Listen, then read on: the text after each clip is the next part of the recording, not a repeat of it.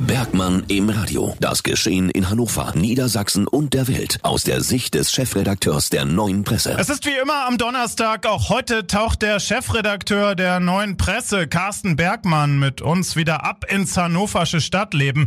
Ja, und er fragt sich genau wie wir, warum die Nummer mit den gelben Tonnen so wenig durchdacht um die Ecke kommt.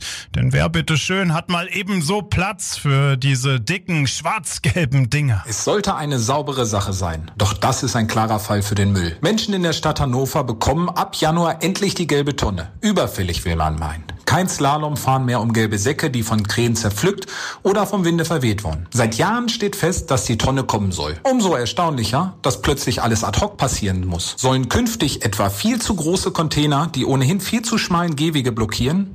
Gründlichkeit muss vor Schnelligkeit gehen. Dass die Hausbesitzer Wohnungsbaugesellschaften und auch die Lobbyverbände auf dem Baum sind, ist angesichts dieses Kommunikationsdesasters einfach nur verständlich. Es braucht nun kreative Ideen, um dieses Problem aufzulösen, etwa durch Inseln mit äh, Sammelcontainern oder ähnliches. In jedem Fall dürfen die Hausbesitzer nicht alleine gelassen werden mit der Thematik und ein Friss oder stirb ist ohnehin nicht der richtige Weg.